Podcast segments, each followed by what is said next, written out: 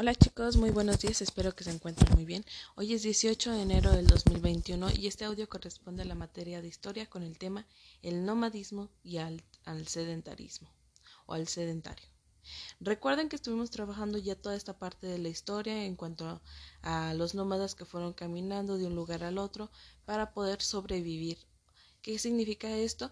Bueno, cuando ellos se encontraban en un lugar donde había mucha vegetación, donde había muchos, mucha fauna, mucha flora, eh, ellos se quedaban en ese lugar y cuando se les acababa el, producto primario, pues se trasladaban a otro lugar y así, así, hasta que encontraron una forma de agricultura en la cual eh, pues la tierra empezaban a abrir sembríos y cultivaban diferentes tipos de, cosas.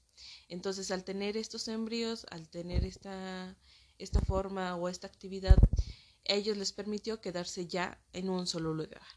Entonces, los nómadas eran aquellas personas que se trasladaban de un lugar al otro, siempre en busca de un mejor estilo de vida, hasta que se les acababan los recursos y tenían que trasladarse a otro sitio donde hubiera más vegetación, más animales, etc.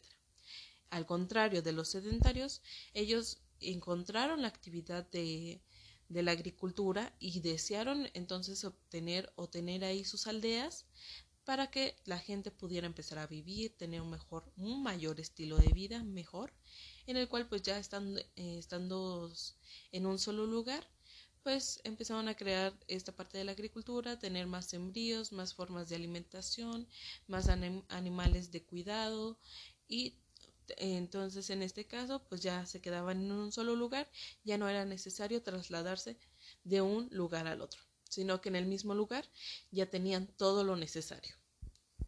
Entonces, para el día de hoy, en su cuadernillo de trabajo van a encontrar la actividad número 2, donde dice dibuja cómo imaginas que serán o que eran los nómadas y los sedentarios.